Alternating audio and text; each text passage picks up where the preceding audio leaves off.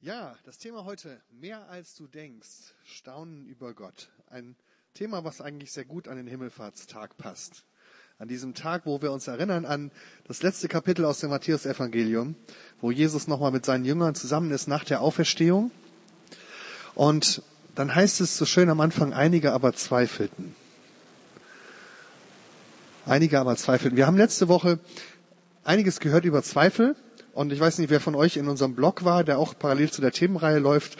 Da gab es dann auch einen längeren äh, Kommentar dazu. Und wenn du Lust hast, guck mal rein, kannst du mitdiskutieren ähm, über diese Frage, wie ist das gehört Zweifel wirklich zum Glauben dazu oder nicht? Muss man das überwinden oder nicht? Ähm, ich glaube, dass sowohl Tobi als auch der Markus äh, äh an dieser Stelle recht haben, weil in der Bibel ist Zweifel zwar irgendwie so das Gegenteil von Glauben, ja, weil es heißt, Glauben heißt, dass man nicht zweifelt an dem, ähm, an, an dem, was Gott versprochen hat. Aber ich glaube, dass Tobi recht hat, dass wir nie ganz ohne Zweifel glauben können. Also jeder von uns kennt das, glaube ich, wenn wir mit Gott unterwegs sind, dass ähm, Zweifel immer da ist. Und ähm, wir haben, ich glaube, das, das war auch die Message letztes Mal, dass man das dann mit zu Jesus nimmt und das nicht verdrängt oder versteckt, sondern sagt, ja, so ist das. Und ich traue mich das zu sagen und bei Jesus kann ich das sagen. Und so ist es an dieser Stelle, das heißt, einige zweifelten. Und was macht Jesus? Jesus sagt nicht, reiß dich mal ein bisschen zusammen. Probier mal ein bisschen stärker zu glauben. Das kriegst du schon irgendwie hin. Sondern Jesus wendet den Blick der Jünger auf die Größe Gottes und auf seine Größe. Er sagt ihnen, mir ist gegeben alle Macht im Himmel und auf der Erde. Und dann sagt er ihnen, ich werde bei euch sein bis an das Ende der Welt. Und das finde ich großartig, das nimmt uns in das heutige Thema hinein, wo es nämlich darum geht, dass wir zunächst mal von uns selber wegschauen auf die Größe Gottes, staunen über Gott.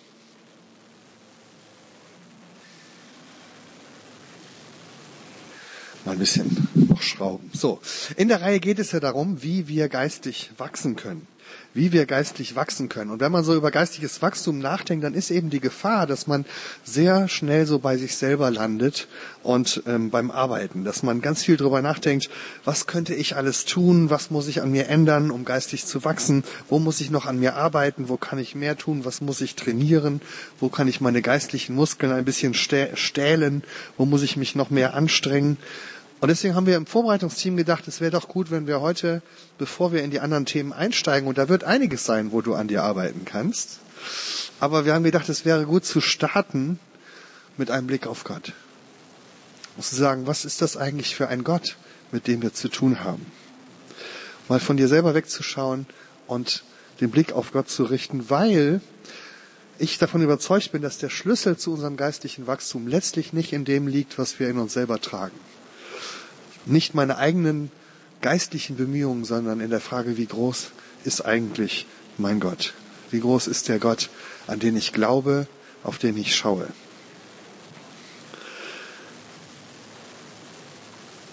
Vom Zweifeln zum Staunen über Gott. Vom Kreisen um uns und unser eigenes kleines Leben zum Aufsehen zu Gott. Darum soll es gehen. Und ich möchte euch am Anfang einen kurzen Vers aus der Bibel vorlesen, der jetzt aus dem Alten Testament kommt. Jeremia Kapitel 17. Und da geht es um das Wachstum. Ein schönes Bild für das Wachstum. Gesegnet ist der Mensch, der sich auf den Herrn gründet und dessen Zuversicht der Herr ist. Der ist wie ein Baum am Wasser gepflanzt, der seine Wurzeln zum Bach hinstreckt. Denn obgleich die Hitze kommt, fürchtet er sich doch nicht, sondern seine Blätter bleiben grün. Und er sorgt sich nicht, wenn ein dürres Jahr kommt, sondern bringt ohne Aufhören Früchte. Wenn ich so an geistliches Wachstum denke, dann stelle ich mir so einen Baum vor. So einen Baum, dem es nicht darum geht, immer nach mehr zu jagen, immer mehr zu schaffen, immer höher, immer weiter, immer schneller, sondern wo es darum geht zu wachsen. Langsam aber natürlich zu wachsen grün zu werden, Früchte zu bringen. Diese Art von Meer stelle ich mir vor, wenn wir über geistliches Wachstum reden. Und dann kann man fragen, warum wächst denn dieser Baum?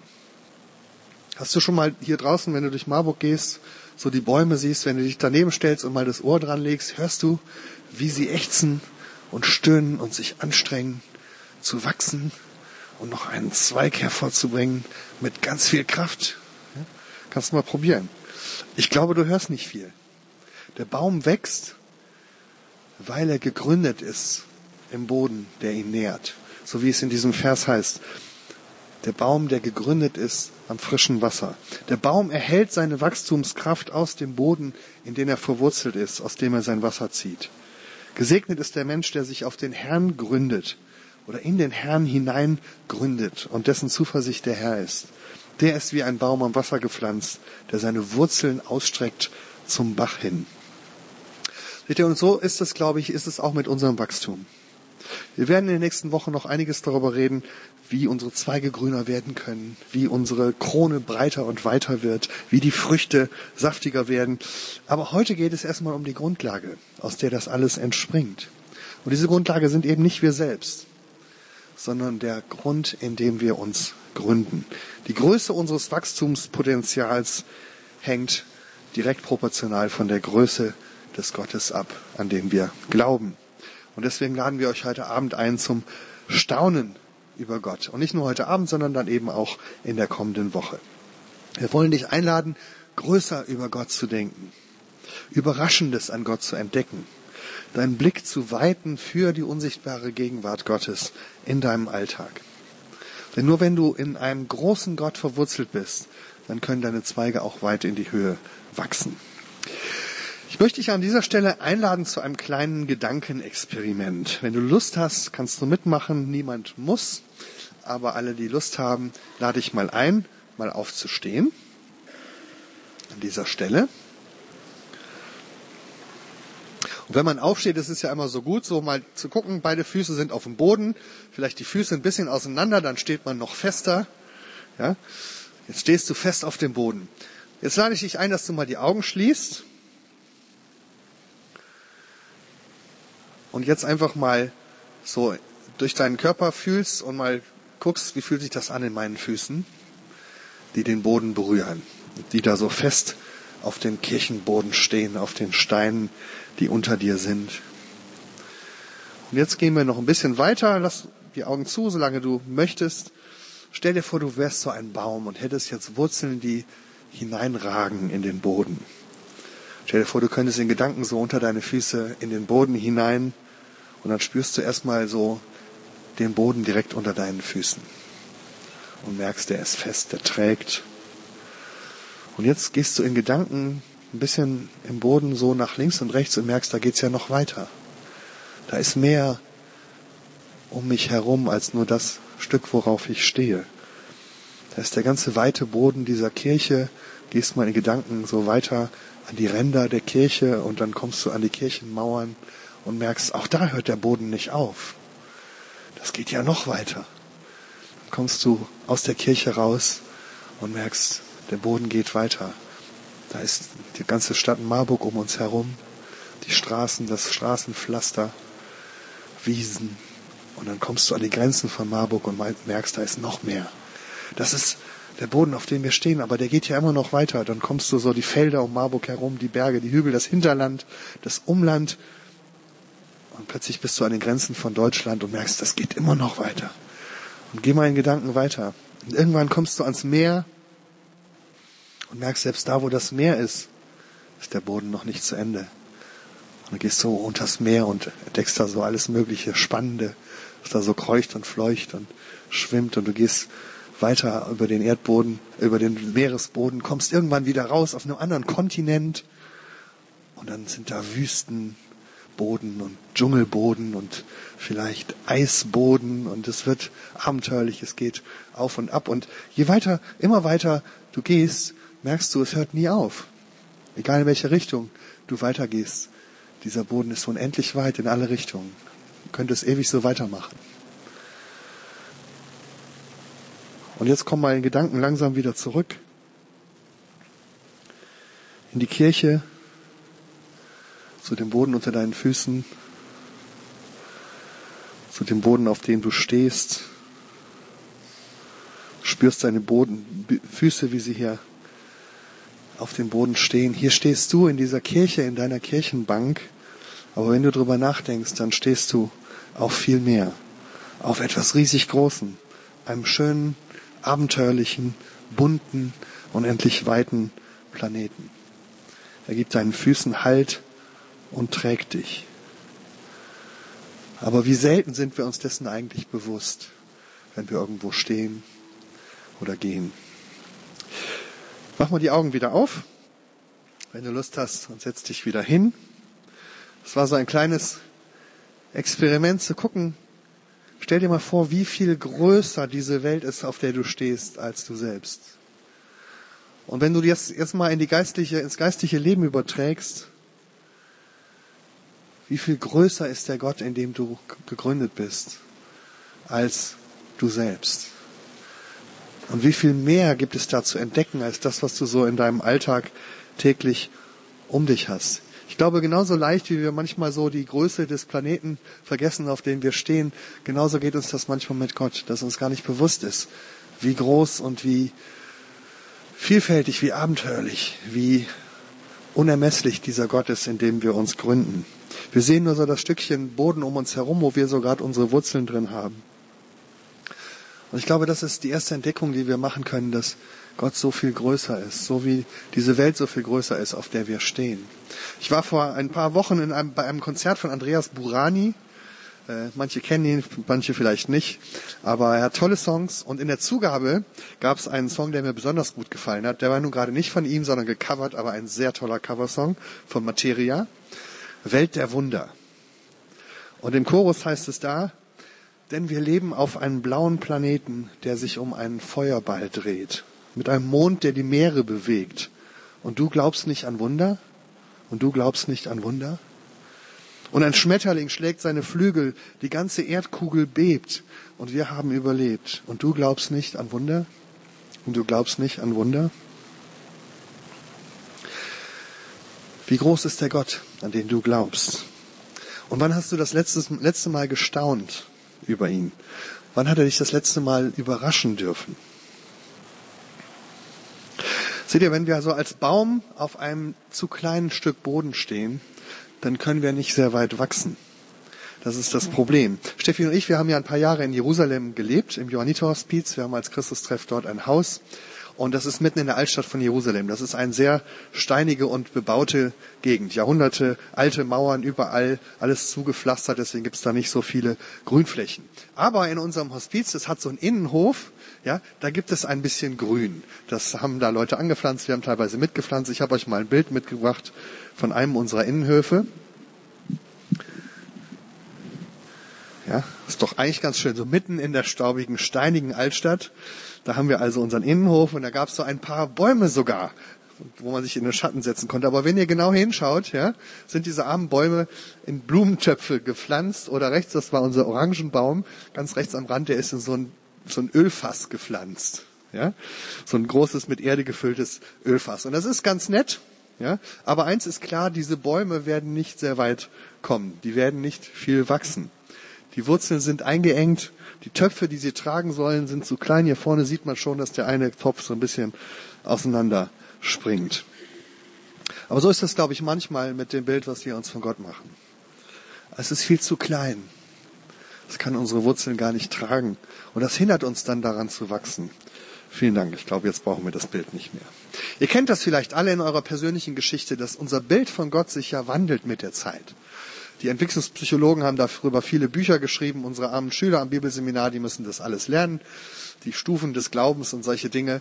Aber ne, wenn ihr euch mal kurz erinnert, früher hattet ihr ein anderes Bild von Gott vermutlich als heute. Da gibt's so dieses, was man sich als Kind vorstellt, dieser nette, weißhaarige, bärtige Mann, der irgendwo im himmlischen Schaukelstuhl sitzt und gemütlich schaukelt und von der Welt nicht viel weiß.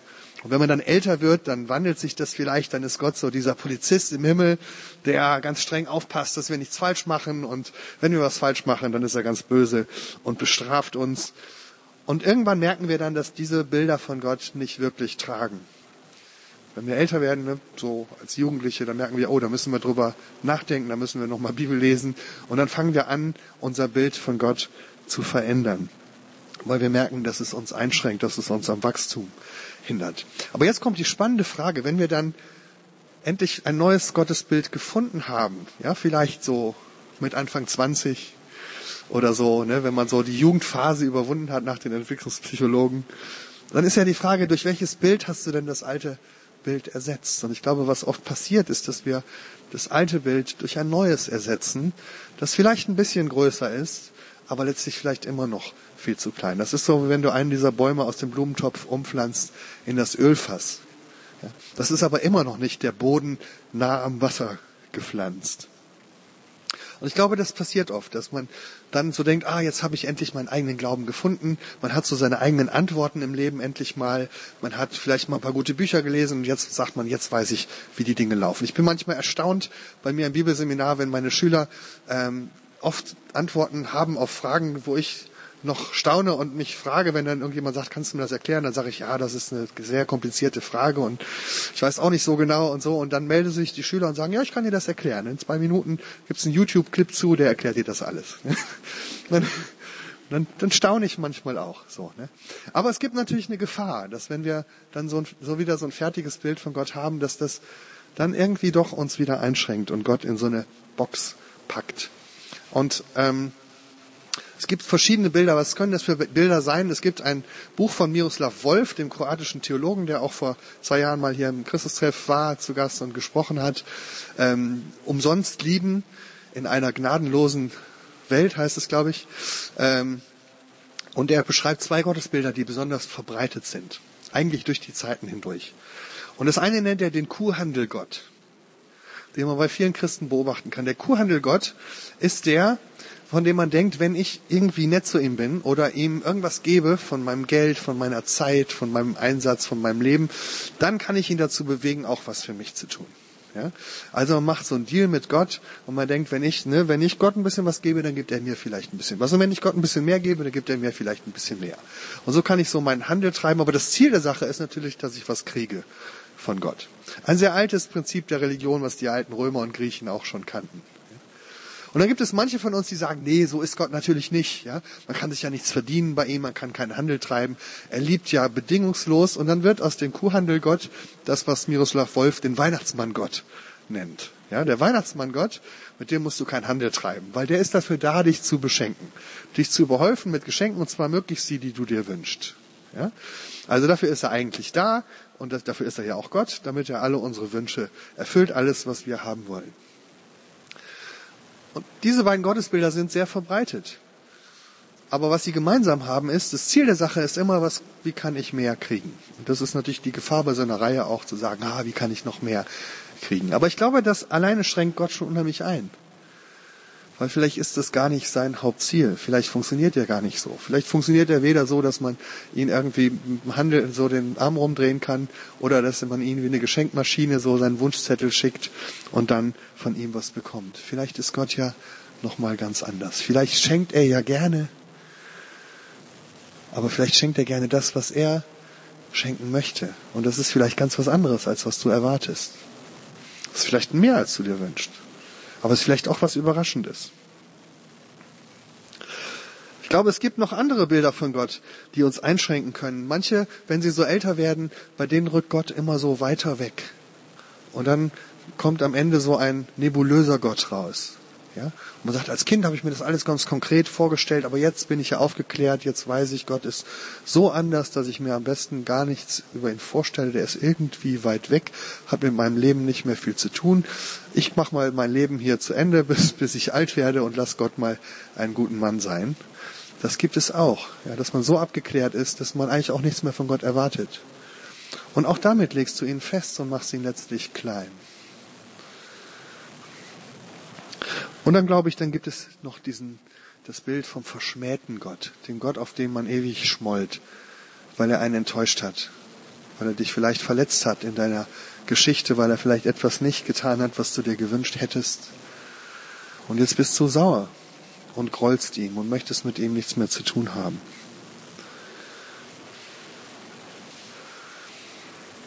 Ich weiß nicht, welches Bild von Gott du hast. Wir haben euch eingeladen in dem Hauskreismaterial, dass ihr darüber mal redet. Was prägt eigentlich mein Bild von Gott?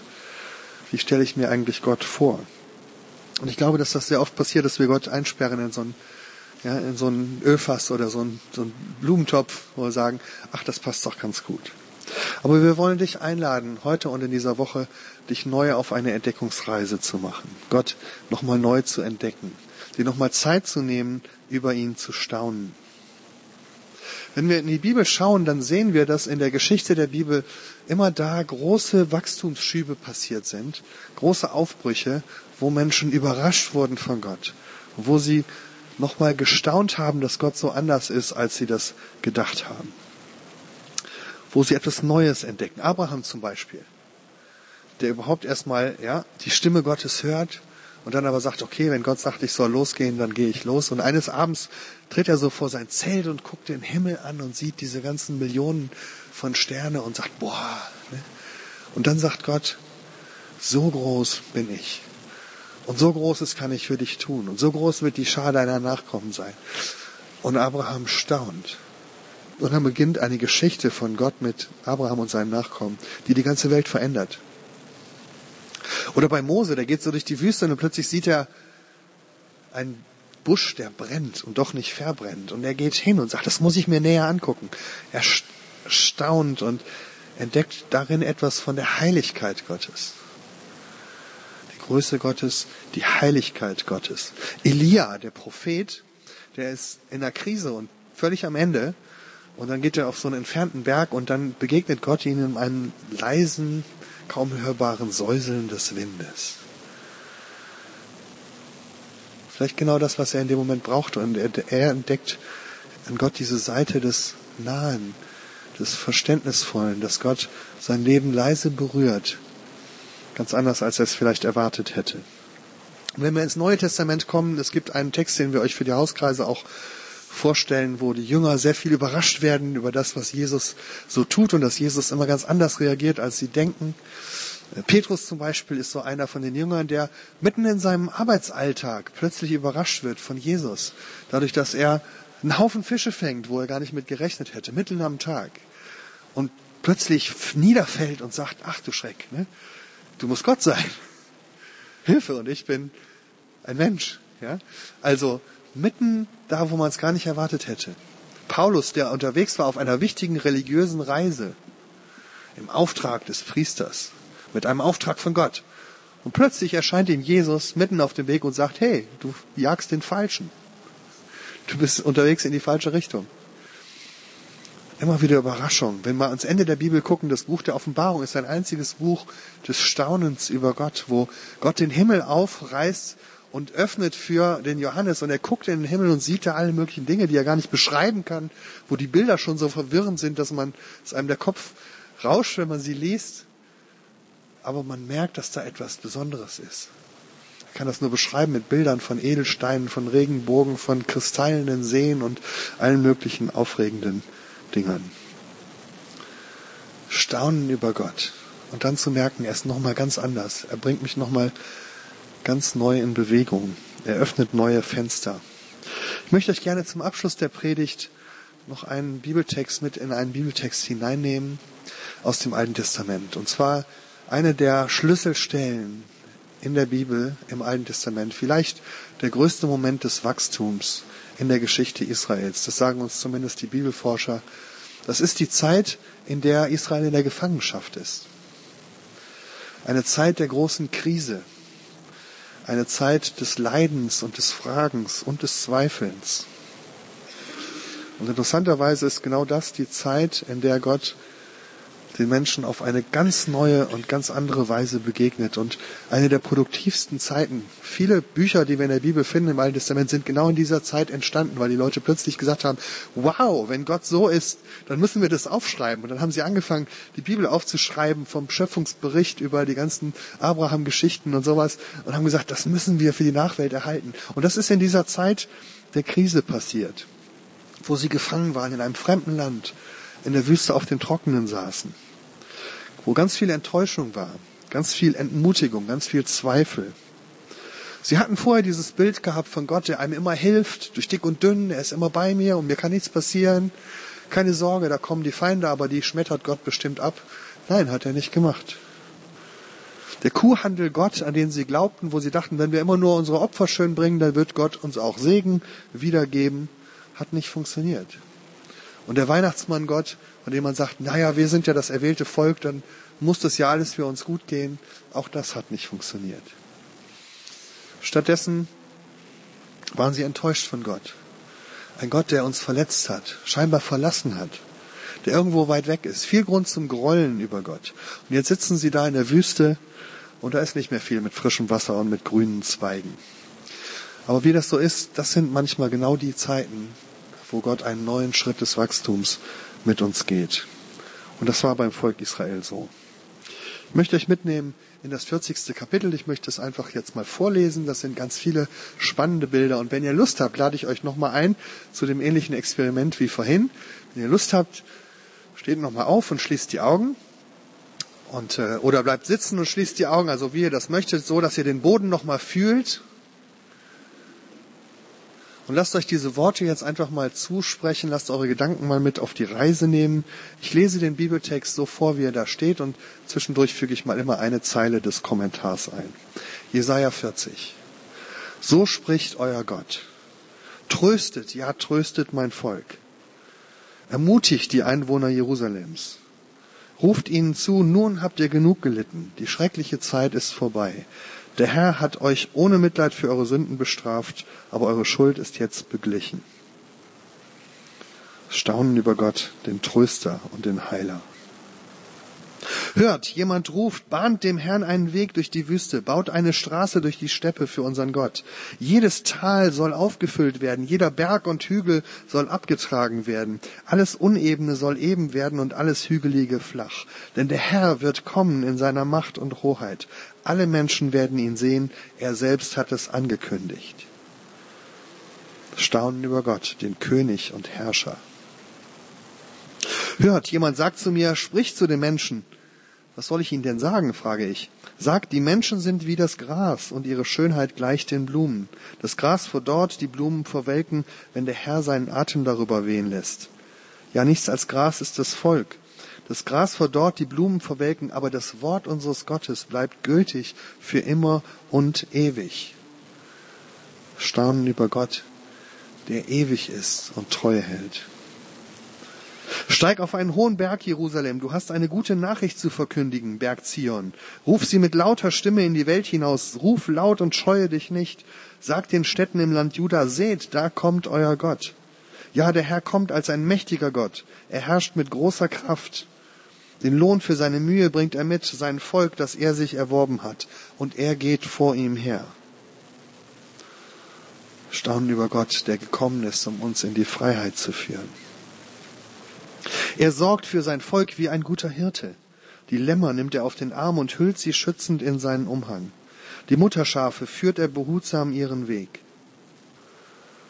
Staunen über Gott, der uns ganz nah ist und für uns sorgt. Kann jemand die Wassermassen der Meere mit der hohlen Hand messen oder die Weite des Himmels mit der Handspanne bestimmen? Und kann jemand die Erdmassen in Eimer abfüllen, die Berge wiegen und alle Hügel auf die Waagschale legen? Staunen über Gott, den Schöpfer dieser Welt. Wer kann den Geist des Herrn begreifen? Wer war sein Lehrer? Wer hat ihn beraten?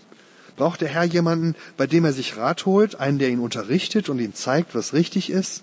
Musste ihm je einer neue Erkenntnisse vermitteln und ihm die Augen öffnen für das, was er zu tun hat? Nein, niemals. Staunen über Gott, dessen Weisheit höher ist als unser Verstand. Denn in seinen Augen sind die Völker wie Tropfen im Eimer, wie ein Stäubchen auf der Waage. Die Inseln im Meer hebt er hoch, als wären sie Sandkörner. Vor ihm sind alle Völker wie ein Nichts, ihre Macht hat für ihn kein Gewicht. Staunen über Gott, den Herrn des ganzen Planeten. Mit wem wollt ihr Gott vergleichen? Gibt es für ihn überhaupt ein passendes Bild? Da gießt der Künstler eine Figur aus Bronze und der Goldschmied überzieht sie mit Gold und schmückt sie mit silbernen Kettchen. Wem eine solche Götterstatue zu teuer ist, der nimmt Holz, das nicht fault. Er lässt sich von einem geschickten Künstler eine Figur daraus schnitzen, die feststeht und nicht wankt. Ihr aber wisst ihr es nicht besser? Oder wollt ihr es nicht hören? Es ist doch der Herr. Staunend über Gott, der unsere kleinen Götterbilder sprengt. Hoch thront er über der Welt. Ihre Bewohner sind für ihn klein wie Heuschrecken. Er spannt den Himmel aus wie einen Schleier. Er schlägt ihn auf wie ein Zelt, unter dem die Menschen wohnen können. Er stürzt die Mächtigen und nimmt den obersten Richtern die Gewalt. staunen über Gott, der auch über den Mächtigen und Machthabern dieser Welt steht. Mit wem also wollt ihr mich vergleichen? fragt der heilige Gott. Wer hält einem Vergleich mit mir stand? Blickt nach oben, schaut den Himmel an. Wer hat die unzähligen Sterne geschaffen? Er ist es. Er ruft sie und sie kommen hervor. Jeden nennt er mit seinem Namen. Kein einziger fehlt, wenn der starke und mächtige Gott sie ruft. Staunen über Gott, der weiter ist als unser Kosmos. Begreift ihr denn nicht oder habt ihr es nie gehört? Der Herr ist der ewige Gott. Er ist der Schöpfer der Erde. Auch die entferntesten Länder hat er gemacht. Er wird weder müde noch kraftlos. Seine Weisheit ist unendlich tief. Den Erschöpften gibt er neue Kraft und die Schwachen macht er stark. Selbst junge Menschen ermüden und werden kraftlos. Starke Männer stolpern und brechen zusammen. Aber alle, die ihre Hoffnung auf den Herrn setzen, bekommen neue Kraft. Sie sind wie Adler, denen mächtige Schwingen wachsen. Sie gehen und werden nicht müde. Sie laufen und sind nicht erschöpft. Amen. Das ist unser Gott. Wir wollen euch einladen, das zu entdecken in den nächsten Tagen, auch heute Abend. Wir nehmen uns jetzt Zeit für die Anbetung. Wir werden zusammen Gott singen und preisen, mit ihm reden. Ihr könnt euch beteiligen. Hier vorne gibt es die Möglichkeit, da liegen so ein paar Tapeten mit äh, der Möglichkeit, etwas hinzuschreiben. Zum Beispiel, ich staune darüber das. Oder ich frage mich ob. Oder so stelle ich mir Gott vor. Da könnt ihr was hinschreiben, wenn ihr wollt. Ihr könnt auch mit Mitarbeitern hier vorne beten. Lasst euch einladen, Gott zu suchen, hier und heute und dann auch im Alltag in den nächsten Tagen. Die Challenge gibt's am Ende des Gottesdienstes.